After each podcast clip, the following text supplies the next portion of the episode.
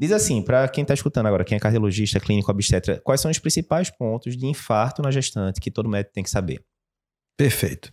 Primeiro, saber que existe, é, na verdade, do, doença isquêmica na gestante, né? Uhum.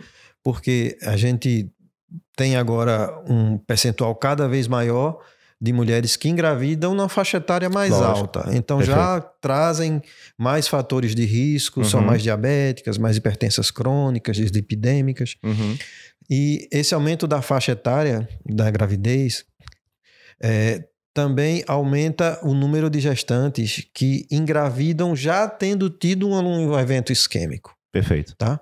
Então, no infarto, a gente tem três situações. Uhum. A primeira situação é a paciente que tem um ANDAC já estabelecida, Pré-gravídica, no antes caso. é, que, Uhum. que quer engravidar. Certo. Nessa doente, eu vou avaliar se ela tem isquemia residual, qual foi o tratamento, se a revascularização foi completa, Uhum. beleza? Se ela tiver tudo ok, posso liberar? Pode. Libera.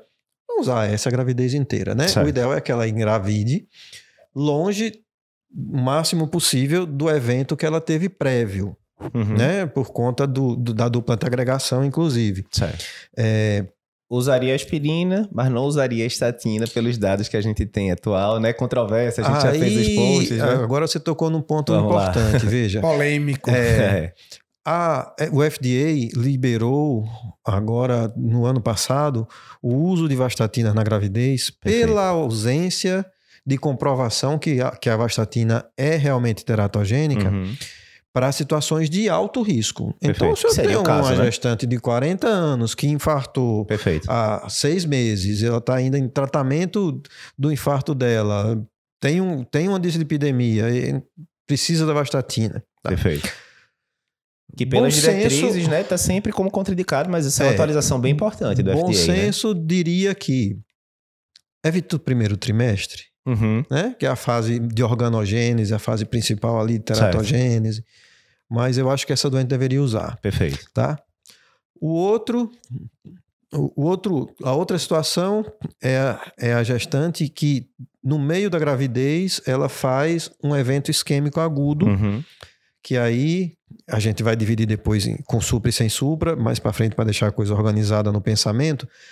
Mas se ela tem um tempo, se foi, por exemplo, no segundo trimestre, que ela tem um tempo até o parto, Uhum. eu consigo organizar, fazer a investigação, fazer a, a, a, a escolha do melhor forma de tratamento, e aí Certo. pode ser revascularização cirúrgica, pode ser angioplastia, Uhum. com ou sem estente, a depender da idade estacional, e tratamento clínico, vai depender do, do, do, do infarto. Se for infarto com supra, ela tem que ir direto para a sala de emergência, para a sala de hemodinâmica e E tratar abrir rápido. como se não tivesse grávida. Perfeito. ok? Então, a- a- Alexandre, a- não é impossível, não seria uma contraindicação absoluta uma cirurgia de revascularização numa gestante.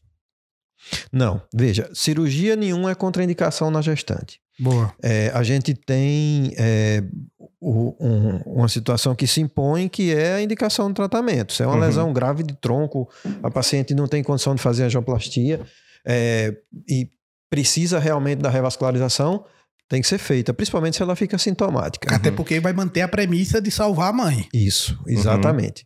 É, a gente faz cirurgia em gestante para válvula, Uhum. que é algumas emergências de válvula. Aí você vai dizer, emergência de válvula é, é paciente, por exemplo, com disfunção de prótese, Uhum. né? Disfunção de prótese mitral ou prótese aórtica, que fica muito sintomática quando faz estenose da prótese Uhum. durante a gravidez. Às vezes você não tem outro recurso. Certo. É, paciente que faz é, ah, uma dissecção de aorta, principalmente tipo A, Uhum. né?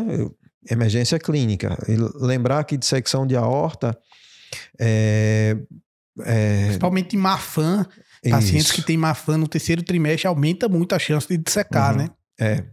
E é, dissecção de aorta em gestante é um, é um capítulo à parte, porque a própria gestação é fator de risco para essa Isso. emergência. né?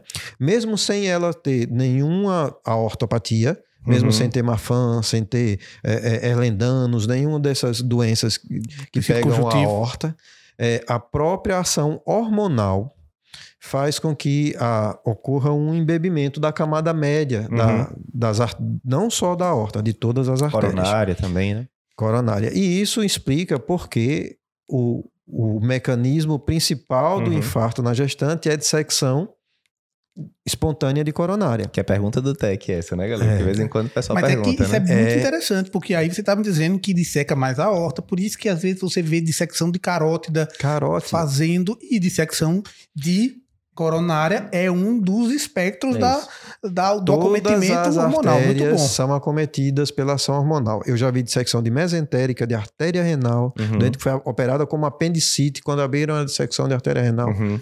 Então, qualquer artéria, in- inclusive artérias cerebrais, né? Certo.